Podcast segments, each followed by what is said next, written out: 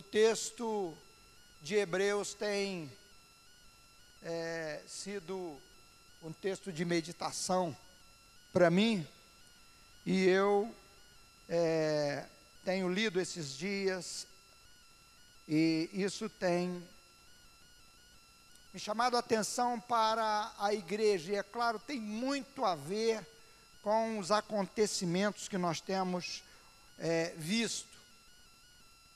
Irmãos, a Bíblia, o livro de Hebreus, ele toca o Velho Testamento. É, ele chama a atenção para os acontecimentos do Velho Testamento, tanto as histórias quanto os rituais. Para você compreender o livro de Hebreus, ser mais fácil a compreensão, você precisa conhecer é, o que diz o Velho Testamento, as leis, é, saber o que diz, um, pelo menos um pouco, pelo menos um panorama do livro de Êxodo, do livro de Deuteronômio, do livro de Números, o livro de Levítico, que trata das leis é, dadas por Deus aos judeus, aos hebreus ao povo na forma de cultuar a Deus. Ele toca todo o Velho Testamento. A Bíblia é um livro maravilhoso. Irmãos, olha só, a Bíblia é tão poderosa, a palavra de Deus é tão poderosa, que o Império Chinês, o governo chinês, o dragão, tem medo da Bíblia eles conseguiram, pressionaram, o Google retirou a Bíblia para ser baixada pelos chineses. Qualquer chinês que quiser baixar o aplicativo da Bíblia não pode baixar, porque eles pressionaram para que não seja, o povo não tenha condições de ter a, a, a Bíblia no celular. O Talibã que tomou lá o Afeganistão, ele, ele está caçando os crentes pelo aplicativo da Bíblia. Aquele que tem o aplicativo da Bíblia no celular é morto. Irmãos, eles têm tanto medo da Bíblia, eles dão tanto valor à Bíblia, eles sabem do valor que a Bíblia tem, e nós, o povo de Deus, às vezes não damos esse valor. Eu vou insistir mais uma vez. Eu preguei esses, é, nessa quinta-feira, no Conselho de Pastores, e eu comecei já dizendo, irmãos, eu acho inadmissível um pastor que não leu a Bíblia toda. Antigamente era inadmissível um crente que não tenha lido a Bíblia toda, a menos que ele não soubesse ler, é, não tivesse Bíblia, não tivesse condições, é, salvo alguns impedimentos. Mas eu e você precisamos nos alimentar da palavra de Deus. Olha, hoje não falta é, é, é facilidades para se ler a Bíblia. Se você tirar uma hora das suas redes sociais, do tempo que você gasta na rede social, uma hora por dia. Uma hora. Você lê a Bíblia em menos de um ano. Você lê assim, ó, em bem menos de um ano. Só uma hora que você gastar lendo a sua Bíblia, ou melhor dizendo, vou trocar a palavra, que você investir, não é gastar, é investir. Porque gasto da ideia que foi e não volta mais. Investimento é algo que você põe e vai receber retorno. Você vai ter um retorno maravilhoso. Por que eu estou dizendo isso? Porque é, é a Bíblia que nos que forma o nosso caráter. É a Bíblia que forma a nossa visão da vida mais correta que existe no mundo. Qualquer visão da vida que não tem a Bíblia, a palavra de Deus, como centro, é uma visão distorcida. É uma visão é, que não vai trazer segurança para essa pessoa. Por que eu estou dizendo isso? Eu preguei aqui na igreja há uns dias atrás, no capítulo 12 da carta aos Hebreus, do verso 1 até o verso 13. E é, eu falei com os irmãos sobre é, os cuidados que nós devemos ter, porque nós temos uma proposta de Deus para nós. Deus criou você, Deus fez você, e eu queria que você pensasse em você. Como Ele te fez? Através de um, de um encontro do seu pai e da sua mãe. Um encontro de vida, um encontro de geração de vida. Foi assim que Deus usou para você vir a esse mundo. Deus te fez. Porque se Deus é, é, tirar a capacidade de gerar vida, não vem ninguém. Não vem. Deus deu a capacidade, Deus quis que você viesse. E Ele tem um propósito para a sua vida. Qual é o propósito? Eu pregando aqui, eu citei os irmãos. Tem uma corrida. A sua vida, a minha vida, é uma corrida a qual Deus nos propôs a correr. Isso está no verso 1 do capítulo 12 da qual nós temos que nos desembaraçar dos pesos, e eu expliquei isso. O que, que são os pesos?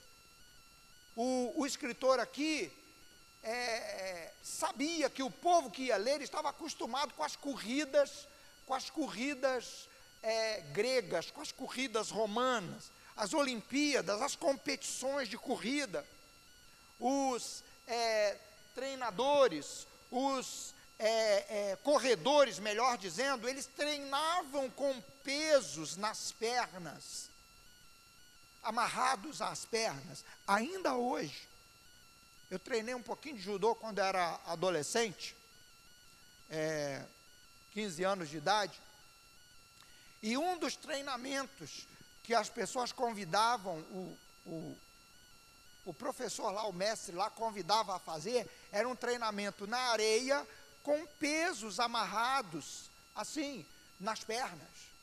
E o treinamento era para que a gente pudesse levantar bem a perna no alto para poder se defender com força, para fortalecer a musculatura. Os, os treinadores de, eh, de, eh, de, de é, os lutadores de artes marciais hoje ainda treinam com pesos nas pernas. Mas é treino, irmão.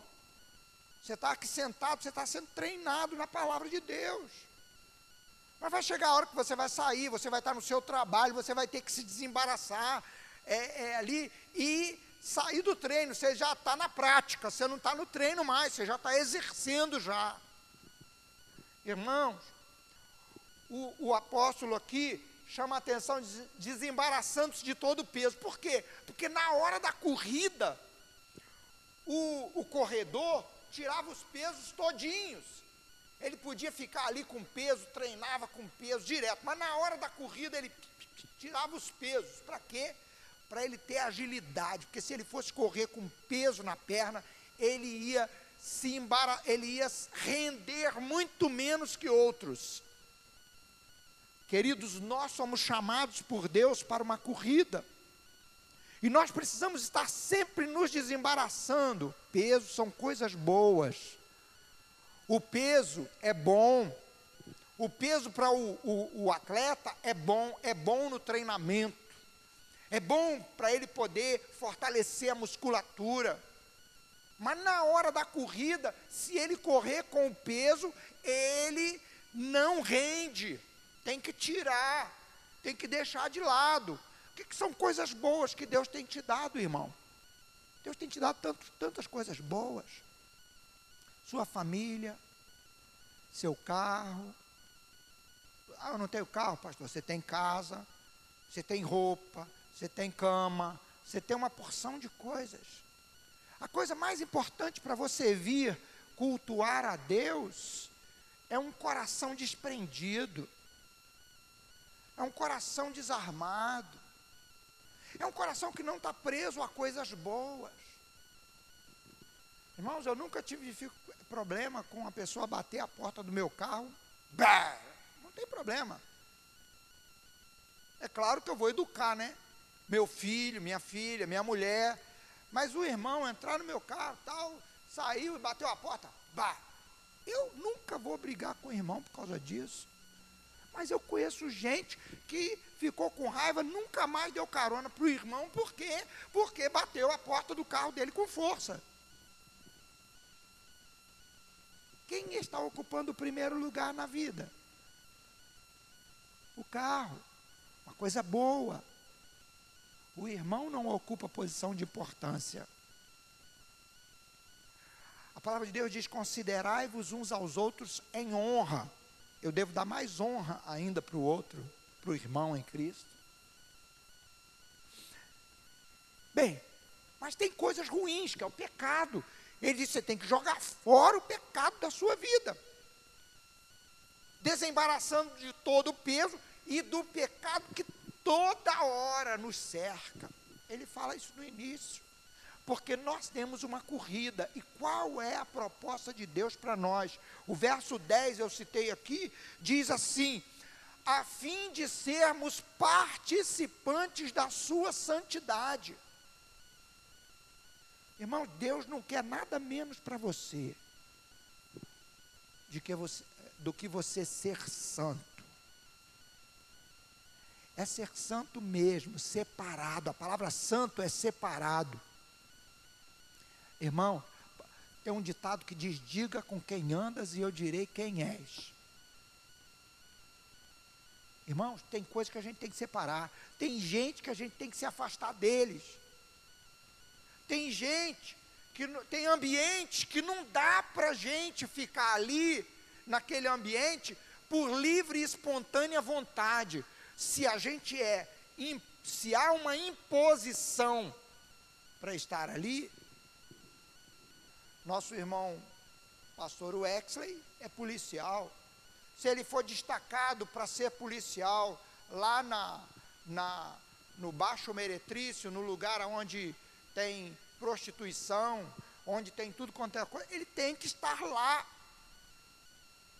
Se ele é destacado, e já foi vezes destacado para estar no meio do carnaval lá, policia, fazendo policiamento, ele tem que estar lá. Mas tem uma diferença muito grande do crente ir para lá assistir, porque é bonita a fantasia, é bonito o espetáculo, irmão.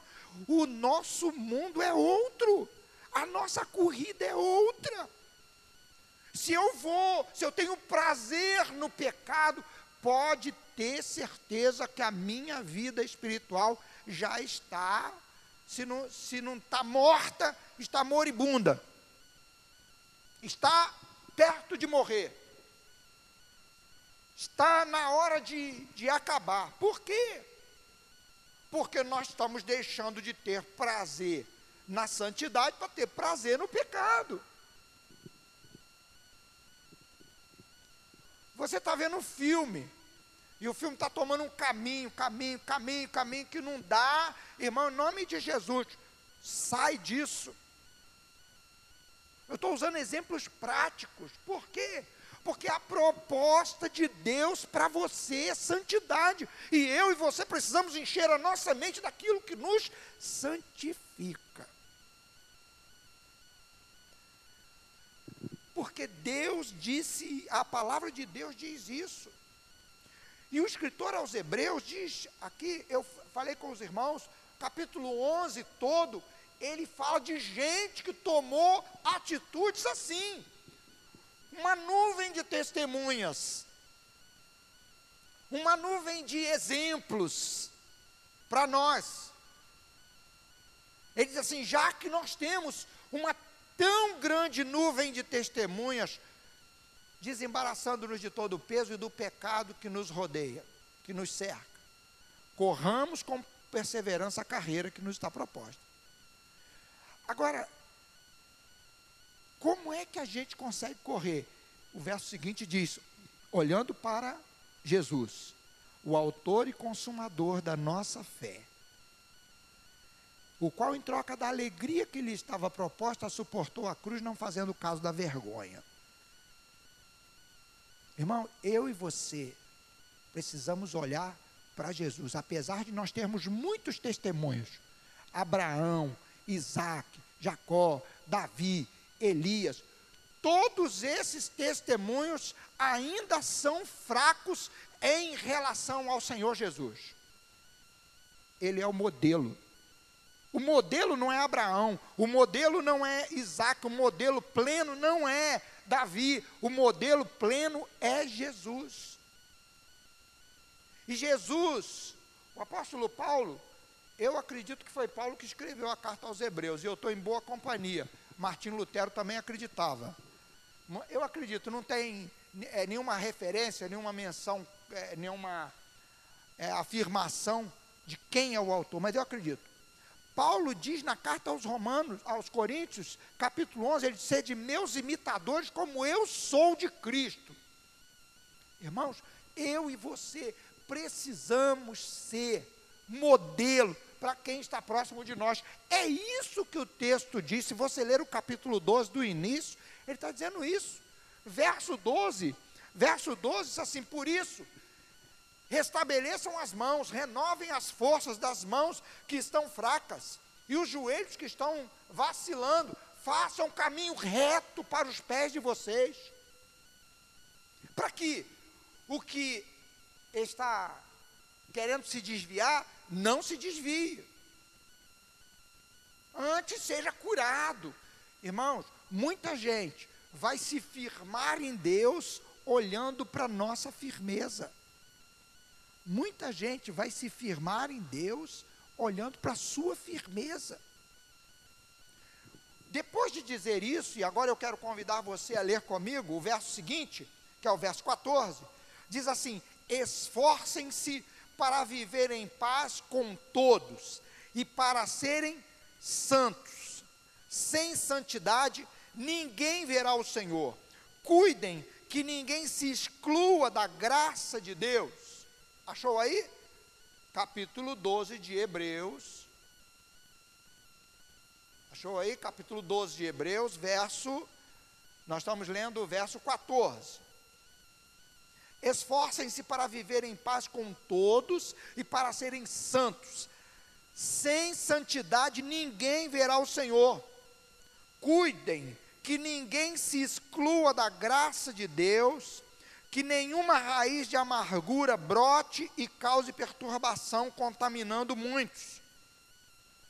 Que não haja nenhum imoral ou profano como Esaú, que por uma única refeição vendeu seus direitos de herança como filho mais velho.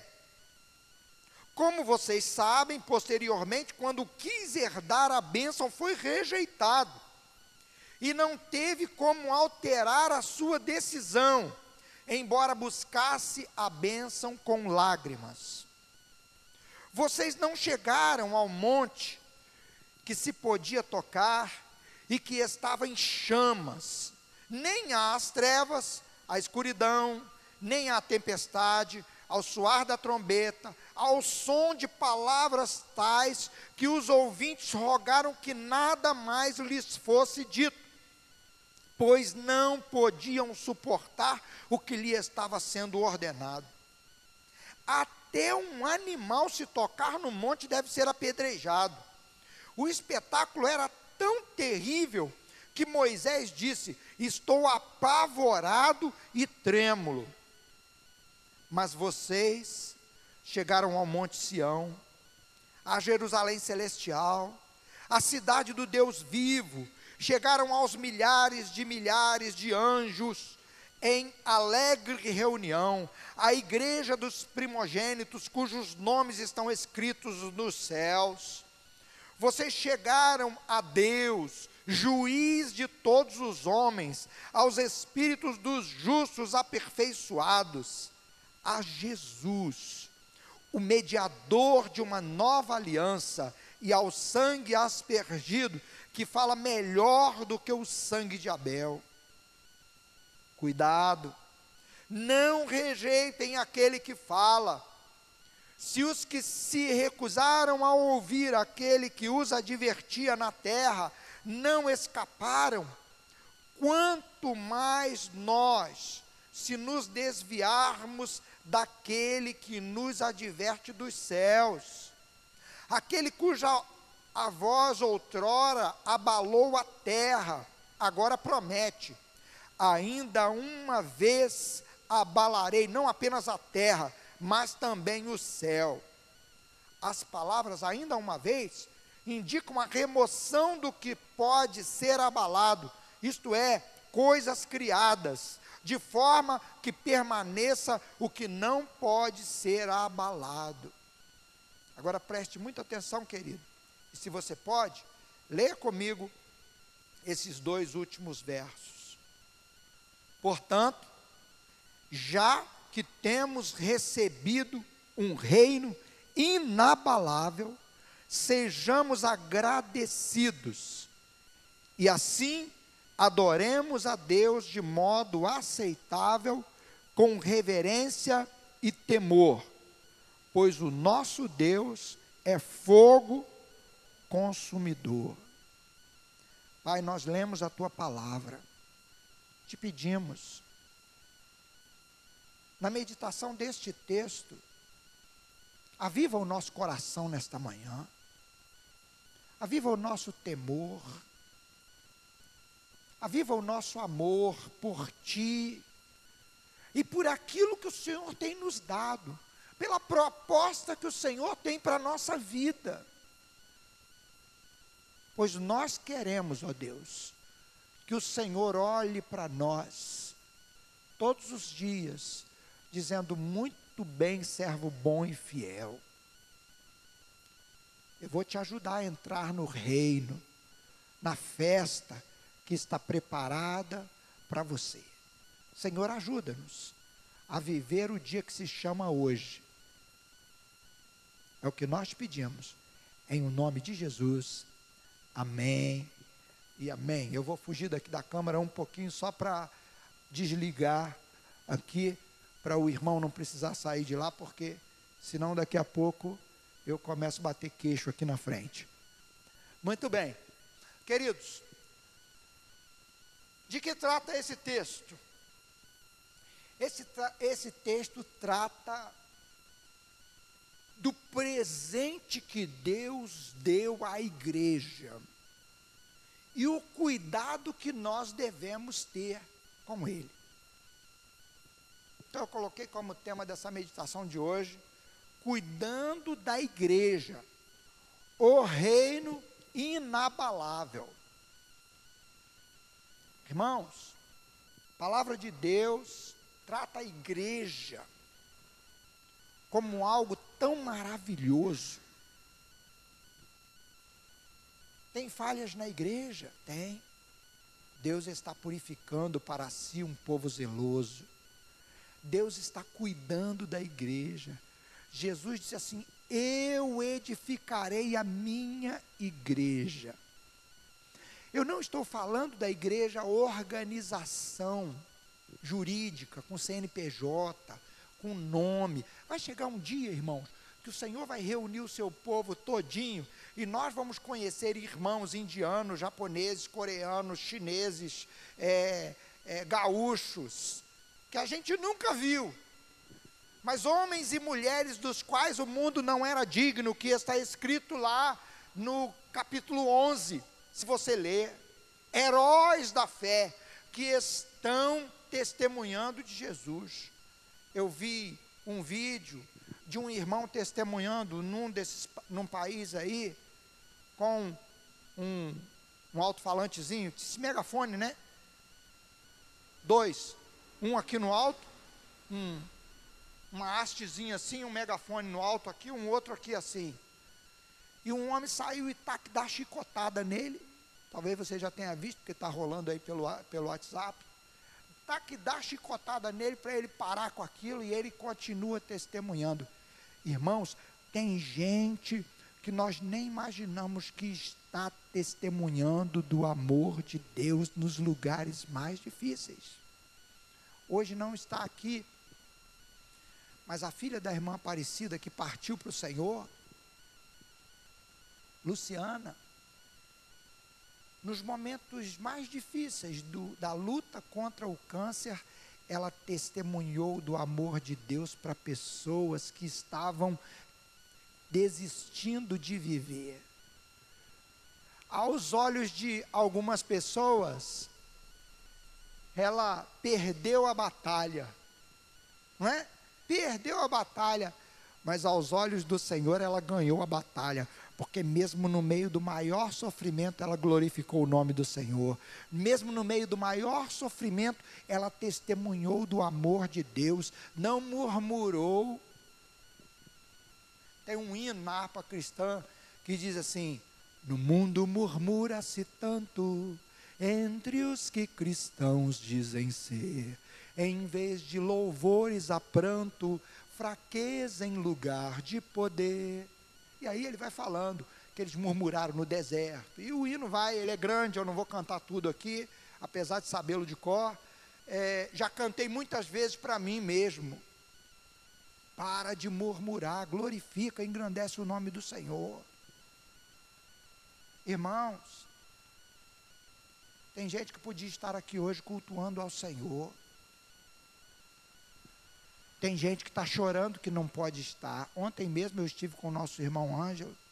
E ele está chorando porque não pode estar aqui na igreja. O que eu mais queria, pastor, era estar lá na igreja. A igreja, a igreja do Senhor tem a sua representação visível. E a representação visível no bairro de Santa Cândida, aqui na rua Dante Belém, é a igreja de nova vida. Eu e você somos representação visível desse reino inabalável, irmão. Representação visível. Não é o nome que está ali na frente, mas é o povo que se reúne nesse lugar. E qual é a palavra de Deus para nós, irmão? Nós precisamos cuidar desse reino, porque o valor que ele tem é tão grande, tão grande, que as portas do inferno não podem resistir, que o mundo teme aqueles que oram. O mundo teme aqueles que são agarrados, apegados mesmo ao Senhor. Irmãos, José foi como escravo para o Egito. Ele foi criado no Egito ali, na escravidão. Seus pais foram para lá, os avós, os antepassados, ele, ele depois é, ele foi levado, é, foi, foi vendido para lá, perdão, e lá como escravo no Egito, ele não foi, ele não se tornou um egípcio nas práticas. José podia ser obrigado a vestir a roupa que eles viviam, cortar o cabelo do jeito que eles cortavam, porque era escravo. Mas o Egito não entrou dentro dele. Consegue entender a diferença, queridos? Nós estamos vivendo nesse mundo, mas nós não somos desse mundo. O fato de não sermos desse mundo não significa que nós não vamos influenciar esse mundo temos que influenciar, irmão. Gente comprometida com Deus tem influenciado o mundo. Às vezes as pessoas reclamam que eu dou uma espetada politicamente aqui em partidos de esquerda. Irmãos, entenda, eu estou zelando pelo, pela sua fé. Eu estou zelando pela sua fé quando eu dou uma espetada, é porque as defesas deles, irmãos, são terríveis, são anticristãs. São anticristãs, são contra. E olha, se nós estamos tendo é, condições de cultuar hoje, é porque um dia a igreja se levantou contra, abriu a boca e começou a orar, dizendo: Senhor, livra-nos dessa ideologia maligna que, que quer dominar o nosso país. E eu me lembro disso em 64, irmãos. Eu era garoto de seis anos de idade, mas me lembro disso, desse episódio. Quando meu pai chamava a gente, vamos orar. Foi convocado um jejum, oração. pelo nosso país. Eu ainda criança, me lembro disso. Vamos orar porque o nosso país está se transformando num país comunista, está correndo sérios riscos. Vamos orar porque é o que a igreja pode fazer, a igreja pode orar. E a igreja se levantou, clamando para valer. E Deus fez a sua intervenção. Não aprovo certas maldades, aliás, não aprovamos maldade nenhuma maldade, perversidade que foi feita com algumas pessoas. Mas, irmãos, a palavra de Deus é clara, nós precisamos ser gente que se posiciona, se posiciona contra o pecado. Nós lemos aqui, irmãos, o, o texto do capítulo 12, na última vez, capítulo 12, verso 4, diz assim: Na vossa luta contra o pecado, vocês não têm resistido até o sangue. Irmãos, tem irmãos nossos que estão debaixo de regimes que estão sendo torturados, estão sendo mortos, irmãos, irmãos estão sendo apedrejados, decapitados, irmãos estão sendo fuzilados com todos os dias. Quando eu cito isso, eu estou dizendo o seguinte: nós precisamos influenciar esse mundo a maior influência que uma igreja exerce num lugar é ser santa. O texto diz, o texto é claro, a santificação é a base. Irmãos, ser santo não é ser é, legalista. Legalismo, o que, que é legalismo? É a pessoa que pega uma lei e usa aquela lei para impor um peso sobre o outro. Pega a lei e usa a lei para dominar o outro. Isso é legalismo. Mas a lei de Deus não é má. A lei de Deus é boa e eu preciso aplicá-la em primeiro lugar à minha vida. Os legalistas geralmente não aplicam à vida deles, aplicam sempre à vida do outro sempre a vida do outro. E, e, e isso faz o quê? Faz haver conflitos, guerras. Mas contra o pecado, irmão, a igreja não tem que ser transigente. Eu citei aqui a palavra, e não estou aqui crucificando, eu estou usando só como um exemplo. Eu citei aqui as falas, e eu vi de novo e todo mundo aplaudindo e ela gostando de falar o que falou. Quando ainda estava viva, Marília Mendonça dizendo que ela se afastou da igreja porque o, o, a, a, certos irmãos viviam falando contra ela, porque ela passou por uma necessidade financeira e teve que ir cantar nos barzinhos para poder ganhar dinheiro. Irmãos, ganhar, ó, não se justifica pecado para ganhar dinheiro. Não se justifica pecado para ganhar dinheiro. Eu ouvi essa fala de muitas prostitutas quando eu preguei no meio delas, lá em Vitória ainda. Irmãos, eu e você não precisamos ir para o pecado para poder trazer recursos para dentro da nossa casa. Se nós servimos um Deus todo-poderoso, que mandou maná do céu, que fez o corvo trazer pão para Elias, que fez, é, é, que fez milagres de multiplicação dos pães, se nós servimos o mesmo Deus, nós não precisamos e não devemos transigir, aceitar o pecado para a gente poder ganhar dinheiro. Irmãos, Deus talvez possa levar você, como eu citei aqui, a, a trabalhar num ambiente, como é, como é o caso dos policiais, dos vigilantes e de muitos outros, enfermeiros, médicos, que vão trabalhar num ambiente hostil, mas ele, ele não está ali transigindo com o pecado, ele não está ali compactuando com o pecado, é diferente. Ela não compôs, eu pelo menos não sei, um hino de louvor a Deus para cantar, mas compunha muitas músicas, dizendo que estava casado com esse, mas estava apaixonada pelo outro, cantando o adultério. Eu não estou batendo num leão morto, irmão. Eu só estou usando exemplos para dizer para você e para mim seguir a paz com todos e a santificação.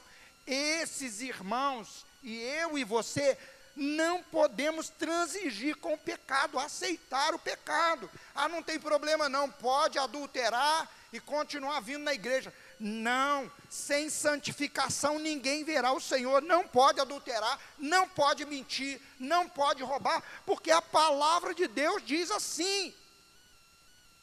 Não dá para transigir com o pecado. Uma vez eu falei com uma moça que veio me perguntar. Ela queria ser modelo fotográfica. Eu estou em pecado se eu for modelo fotográfico? Eu falei, depende. Olha só, você acha que você vai conseguir manter a sua santidade, sua aliança com Deus, posando de biquíni? E você já viu como é que é, e eu já fui lá para o extremo, né? Já viu como é que é a, a movimentação para poder trocar de roupa entre um desfile e outro? Os homens e as, os modelos e as modelos trocam de roupa tudo junto ali, ó. Que é tão veloz que não dá tempo. O negócio é correndo. Chega lá, tem que trocar essa roupa e tal. Troca logo que tem que fazer maquiagem, tem que ajeitar não sei o que. Pá, pá, pá, pá. Trocam de roupa ali. Você acha que você vai conseguir manter a sua santidade? Você está disposto a isso? Vale a pena? Ela saiu dali decidida não ser mais. Depois do, da palavra que eu dei. Eu não disse para ela que ela não podia. Eu não fui legalista, não, a palavra de Deus diz isso, pá, pá, pá, bati. Eu falei, a decisão é sua, está nas suas mãos, eu não posso decidir por você. E ela saiu dali e continua servindo a Deus até hoje. Queridos, Esforcem-se por viver em paz com todos para serem santos.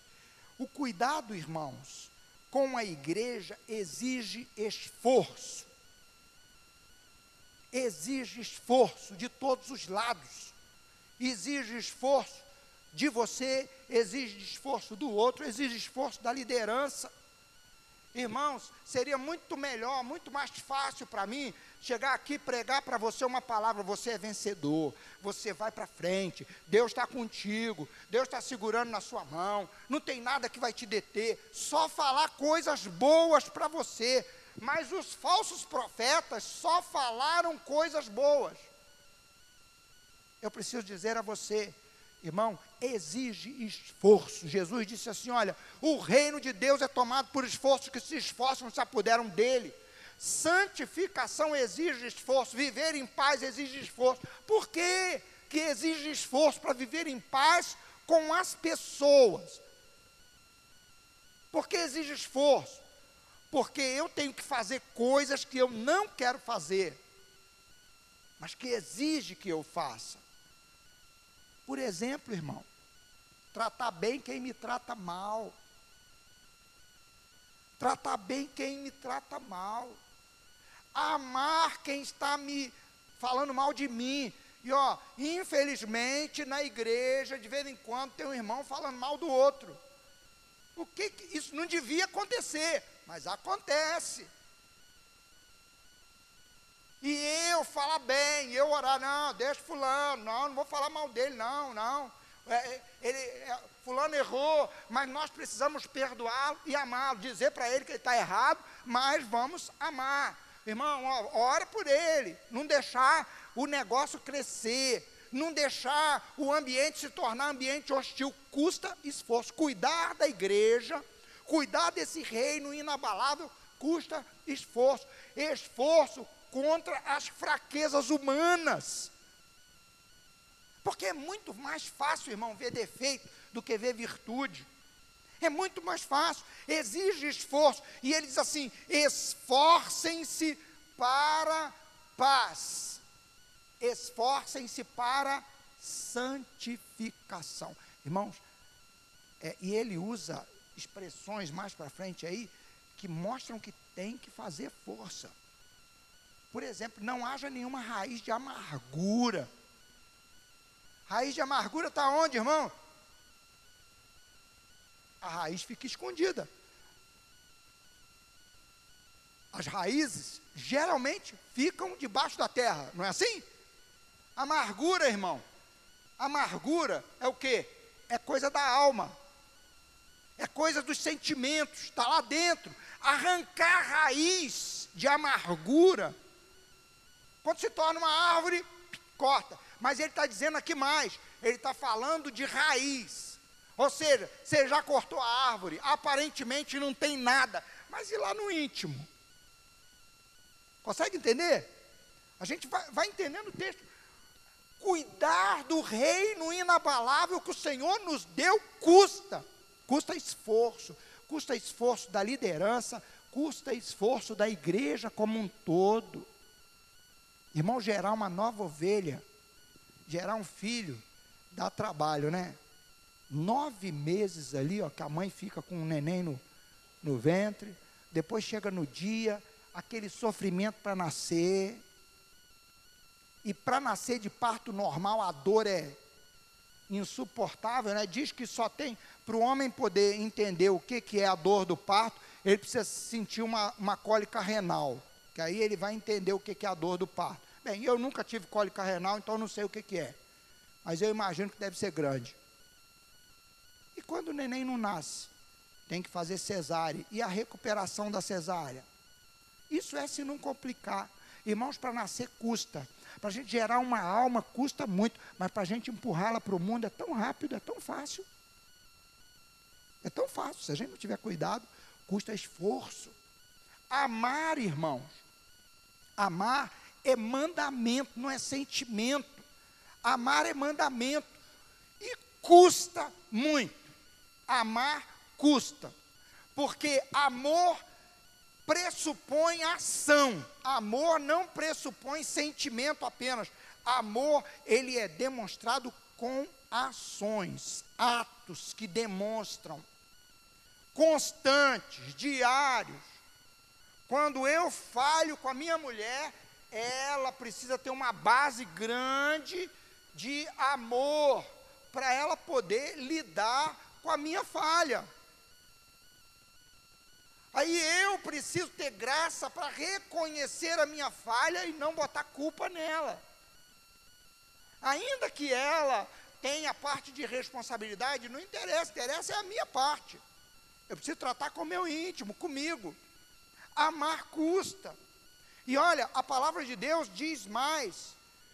Ele diz, olha, olha o texto que nós é, lemos, olha como é que diz, o texto é claro.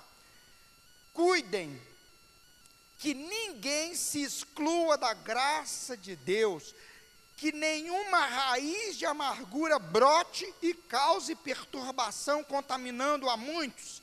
Que, olha, custa muito isso, arrancar a raiz, porque se não arrancar a raiz, ela brota brota de novo. Precisa tratar disso. O texto é claro, cuidem. E aí ele está falando do cuidado, em primeiro lugar, comigo, e em segundo lugar, com o outro. Ou seja, o cuidado é pessoal, é íntimo, eu tenho que cuidar de mim. Mas o cuidado também é interpessoal. É, eu tenho que ter cuidado entre eu e o meu irmão. Se há, se eu percebo que há alguma raiz de amargura no meu irmão, eu preciso ajudar a cuidar. ajudar, para quê? Para que aquilo ali não contamine outros no meio do povo de Deus. O cuidado que nós precisamos ter com a igreja custa, exige esforço. E o cuidado com a igreja exige também atenção plena com essas amarguras, atenção plena com as amarguras que há dentro de mim, dentro da natureza humana. O que, que é amargura, irmão? É. Vamos lá. Hematoma, né? Você dá uma uma pancada, magoou. Ficou uma mágoa lá dentro. E essa mágoa, se ela for curtida, ela vai se expandindo. Ela não diminui, ela não morre, não mata. E se transforma no que é chamado de amargura, porque a mágoa já começa já deixar a boca ruim, já começa a deixar você sentindo. Tem gente que é tão magoado que sente ânsia de vômito. Não consegue comer. A comida perde o sabor. Porque a vida, a boca, a vida toda fica sem sentido. E a palavra de Deus é clara. Nós precisamos nos esforçar e nós precisamos ter cuidado é a segunda coisa que, que o texto deixa claro para nós. O cuidado com a igreja exige uma atenção mais detalhada, mais fina com essa questão do íntimo, com essa questão do coração, com essa questão do meu coração pessoal, o seu, mas também com relação aos outros, porque nós somos um corpo, irmão. Quando você dá uma pancada num lugar que magoa ali, você vai cuidar bem daquele lugar, para que aquilo ali não inflame e não atinja o corpo todo. É isso que o escritor está dizendo com relação aos tratamentos que temos uns com os outros. A terceira coisa que esse texto nos mostra é que o cuidado com a igreja exige tratar as coisas de Deus com temor. Aí ele parte para um exemplo do Velho Testamento. Qual o exemplo? Jacó e Esaú. Você conhece a história de Jacó e Esaú? Os dois filhos de Isaac. Jacó e Esaú. Irmãos, valorizar a, a bênção que Deus nos deu. Você tem uma igreja, você tem cadeira para sentar, você tem banco, tem lugar, tem condições de estar na igreja. Nós saímos lá de cima para facilitar. Eu fiz isso para facilitar, nós fizemos isso para facilitar para os nossos irmãos que estão aqui, que têm dificuldade de subir escada, começa a ter mais dificuldade, então facilita, fica tudo aqui no nível. A cantina veio para ali, tudo para facilitar. Irmãos, tem lugares que não tem banco para sentar. Na China hoje, a, a igreja se reúne, sabe como é que eles se reúnem? Eles entram num barco, como quem vai atravessar de, uma, de um lugar para o outro, e vão para o meio do mar, e lá então eles cultuam no barco, porque não dá para os outros ouvirem. No meio do sol, na chuva, lá, para poder cultuar a Deus, porque se eles fizerem lá, na terra, eles são presos, são mortos, são torturados. Tem um grupo que está numa cidade que está preso lá, que já foi, houve intercessão por eles, porque pensam diferente do regime é, que está no poder.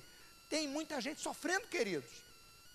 Agora, olha só, o texto é claro, tratar, valorizar as pequenas coisas. Que que é, por quê? Ele usa a figura de Esaú. Qual é a história de Esaú? Esaú e Jacó cresceram, dois irmãos, gêmeos. E é, a promessa de Deus era para Jacó. Jacó vai ser o cabeça, Jacó vai ser. Deus, na sua decisão no céu, decidiu que Jacó seria o filho abençoado. E tanto Rebeca quanto Isaac sabiam disso. Crescem os dois. E aí, problema dos pais, não é dois filhos só. Isaac gosta muito mais de Esaú e Rebeca gosta muito mais de Jacó. Aí fica aquela divisão. Se não tiver cuidado, quem é pai que tem dois filhos aí, ó, é um problema preferir um que o outro. Aí tá. Crescem os dois. Isaac fica velho, fica cego. E chega a hora de abençoar. Só que antes disso, o que, que acontece? Esaú cresce como caçador e ele vai levando a vida. E Esaú cresce com um, um comportamento profano. Um comportamento profano é o quê? Que não valoriza as coisas sagradas. Não valoriza as coisas de Deus. Isso é um comportamento profano. Não haja, diz o texto que nós lemos aqui. Olha só. É, que não haja nenhum imoral ou profano. Fala do estilo de vida de Esaú. Imoralidade. O que, é imoralidade? É tudo que atenta contra a moral. Eu estava esses dias com a Rosalie andando na cidade e é, passou uma moça perto de nós, com o shortinho pequenininho assim, e um, um, uma roupa aqui por cima, que eu olhei, por, eu olhei para Rosalie e falei assim, é, de primeiro isso aí era roupa íntima. Um sutiã de rendinha, assim, todo de rendinha, só. E eu desviei o olhar, né, na hora. Mas falei com a Rosalie, falei, é, isso aí antigamente era roupa íntima. Irmão, nós precisamos ter cuidado, porque o mundo que nós estamos é imoral. É imoral. Os banheiros agora, tá, esse negócio de ideologia de gênero, isso é imoralidade. Ideologia de gênero nasceu na cabeça de Satanás, é do inferno e quer perverter as nossas crianças. Porque eles estão trabalhando com as crianças. Fio, desenho animado do Batman. Lá, Super-Homem, sei lá. Confusão, tá confusão aí. Desenhos animados imorais. Nós precisamos ter cuidado para que não haja imoralidade. Eu estou ouvindo palavrões nos púlpitos de igrejas. Onde nós vamos parar, irmão? Tem coisa, irmão, que não tem nada a ver com o povo de Deus. Olha só, a reforma protestante aconteceu para quebrar com um estilo de culto que não tem nada a ver com Deus. Agora eu vi, eu vi, ninguém me contou no jornal eu já quase não vejo jornal. Aí liguei o jornal da Band, foi anteontem, se eu não me engano. Está lá passando no jornal um culto em homenagem a Marília Mendonça. Dorme com barulho desse, irmão. Onde nós vamos parar?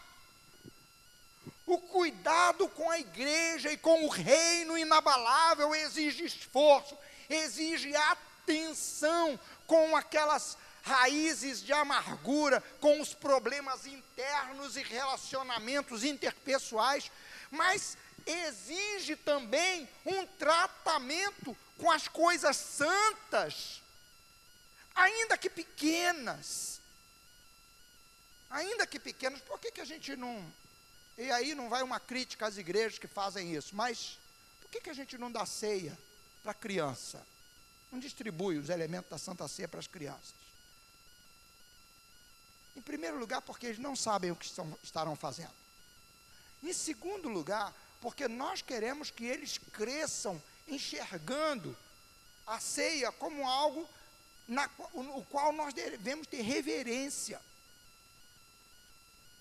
O cuidado mínimo com as coisas santas, com as coisas que Deus considera. Irmão, sabe qual era um, ó, o direito do filho mais velho? era o direito da bênção do pai. A bênção da primogenitura. Quem é que na visão geral tinha esse direito? Esaú. Isaac, é, é, Jacó não tinha. Aí um dia Esaú chega com fome, chega do campo com fome, Jacó tinha feito um cozido de lentilhas. Vamos, vamos pensar aqui no nosso feijão, não é? No nosso feijão, aquele feijão gostoso, caprichado, bem feito, bem temperado, aquele cheiro, você chega com fome, me dá um pouco desse feijão aí. Se fosse no Brasil, seria mais ou menos assim. Mas lá o hábito é a lentilha. Me dá um pouco da sua lentilha. Aí Jacó olhou e sabia que o irmão era um imoral e um camarada que não, não valorizava as pequenas coisas, as coisas importantes, as coisas santas. Ele disse assim: Eu dou, em troca do direito de primogenitura. A bênção da primogenitura. Eu dou. Aí Esaú olhou assim e falou assim: De que me adianta a bênção da primogenitura se eu estou aqui morrendo de fome? O que, que isso me adianta agora? Jacó falou: Jura. Aí ele jurou lá, Jacó então deu a ele. Irmãos, ele podia ter feito isso, feito isso achando que era uma brincadeira, mas com as coisas de Deus não se brincam. Não podemos desprezar a bênção que Deus nos deu. Deus nos deu o privilégio de sermos uma família, um povo. Irmãos, a igreja do Senhor, o povo de Deus é uma família. Tem defeito, tem falha, mas é uma família. Nós não podemos desprezar a bênção, porque Deus é justo. Se nós tratarmos com desprezo as coisas do Senhor, nós vamos sofrer as consequências dela. E lá na frente, ele chega um dia chorando, chorando, para pedir e pede para o seu pai: Pai, me dá pelo menos uma bênção. Aí Isaac diz assim: Eu não posso, eu já dei tudo para o seu irmão. Seu irmão chegou primeiro que você e eu dei a bênção toda para ele. E ele, com lágrimas, não conseguiu mudar. O que, que isso nos ensina, irmão? Quando nós não valorizamos a bênção que temos, preste atenção no que eu estou dizendo. Quando nós não valorizamos a bênção que temos, nós perdemos bênçãos muito maiores. Porque o passado é imutável, decisões passadas, o texto diz aqui, ele, com lágrimas, não conseguiu mudar a sua decisão do passado. Então eu estou advertindo, a palavra hoje é de advertência para a igreja. O texto chama atenção dizendo que eu e você somos chamados por Deus para ter cuidado e tratar as coisas de Deus com temor. Por quê? Porque passado não se muda, irmão. Só tem um jeito para o passado: arrependimento, pedido de perdão. Ah, depois eu me arrependo. Conversa fiada. Se não tem cuidado com o momento, depois vai procurar lugar de arrependimento no seu coração e não vai achar. Eu e você precisamos cuidar do hoje. Porque passado não se muda. Aí, ele usa uma outra figura para falar do valor desse reino, o valor que é a igreja do Senhor, a representação visível do reino de Deus. Porque lá no capítulo 10 ele diz assim: não se afastem, não abandonem, não deixem de congregar, como é costume de alguns. Não deixe, ele fala lá no capítulo 10 isso, e aqui ele está chamando atenção, e ele usa um outro exemplo. Qual é o exemplo? O exemplo de Moisés recebendo as tábuas da lei. Antes de Moisés subir ao monte para receber as tábuas da lei, Deus fez a experiência junto com o povo. Deus disse assim: reúne o povo, santifica o povo, e diz assim: ó, cerca o monte, põe limite. Um animal que ultrapassar o monte tem que ser, o limite tem que ser apedrejado, hein? E deve ser morto. Ninguém vai atravessar, ultrapassar esse limite. E aí o que, que acontece? Deus, a nuvem cobre o monte, raios, relâmpagos, a, a, a terra tremia, Deus falando com o povo. Deus começou a falar com o povo. O povo ficou apavorado e disse: Moisés, sobe o monte, fala você com Deus, porque se ele falar conosco, nós vamos morrer. E o, todo mundo apavorado. E o espetáculo era tão, te, tão terrível que Moisés disse assim: Eu estou apavorado e tremendo, de tão. É, é, é, é, é de, de, tanto medo que causava, de tanto temor que causava.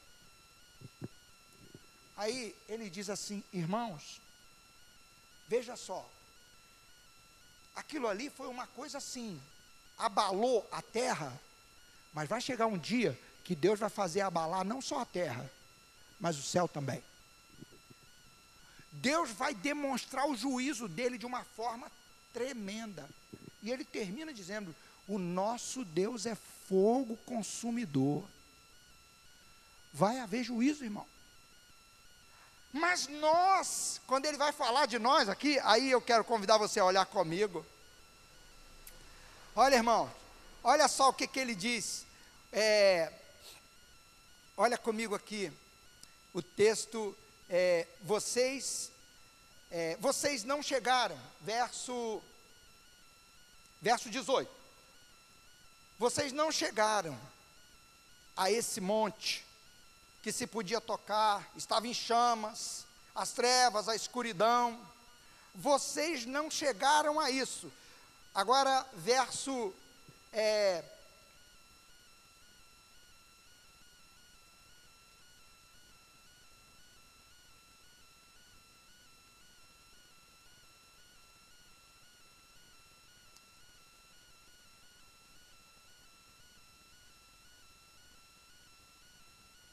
Mas vocês, verso.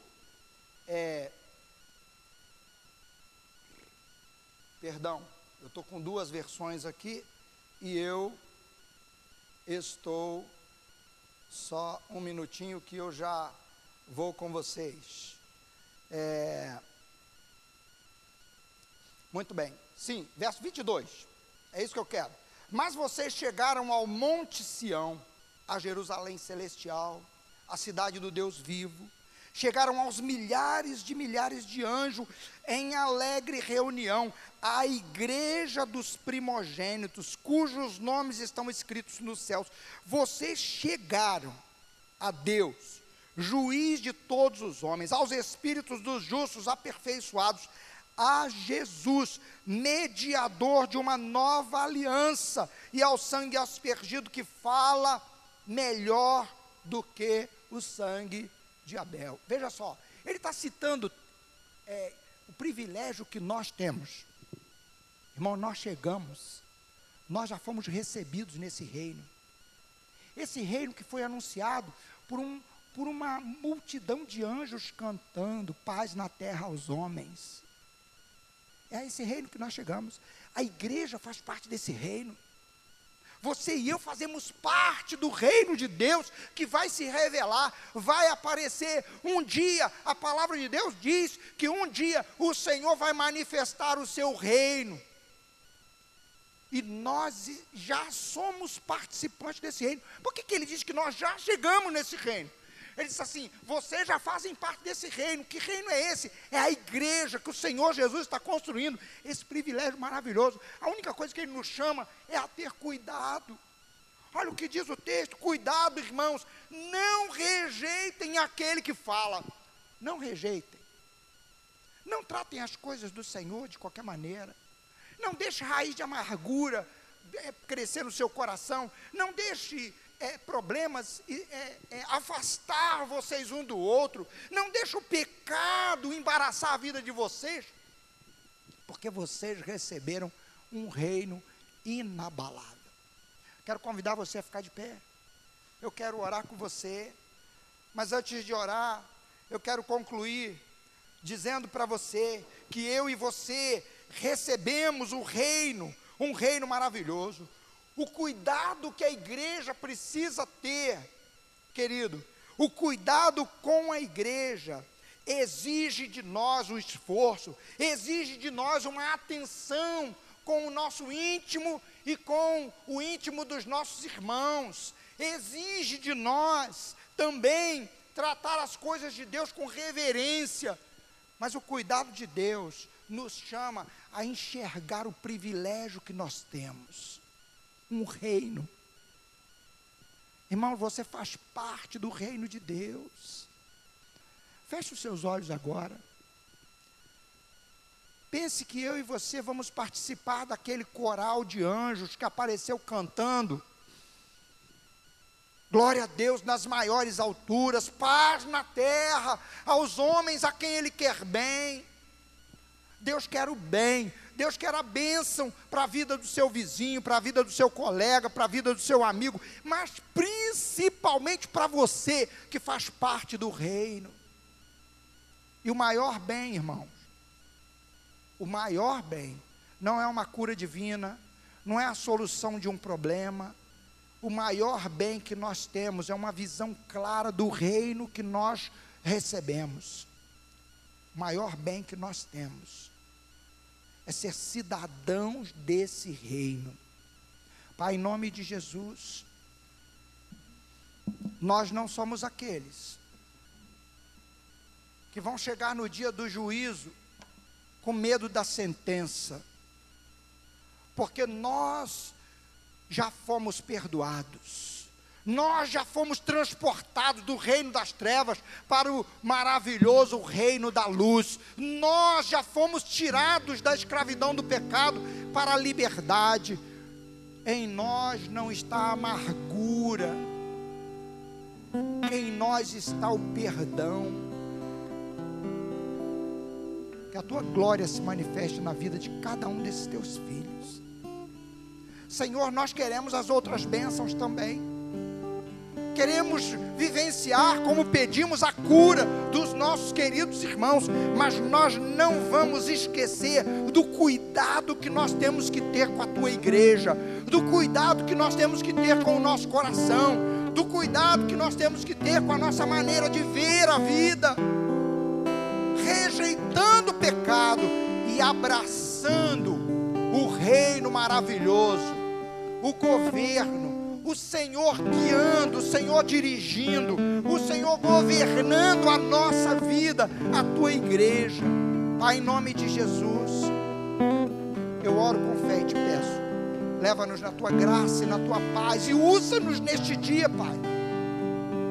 Esse teu filho faz parte de um reino maravilhoso. Ele recebeu um reino maravilhoso. E ele pode sair daqui dizendo: Senhor, obrigado porque eu estou ensaiando para participar daquele coral celestial maravilhoso. Eu estou me preparando para no dia da revelação, da tua revelação, eu estar junto contigo. Enquanto isso, Senhor, o Senhor renova a minha fé. O Senhor me ajuda na caminhada. O Senhor me ajuda a ser testemunha viva. O Senhor me ajuda a cuidar bem do meu coração e da tua igreja, para a glória do teu nome. Eu oro com fé, ó Deus, porque eu creio que o Senhor está aqui e que o Senhor faz mais do que pedimos. Em nome de Jesus, amém.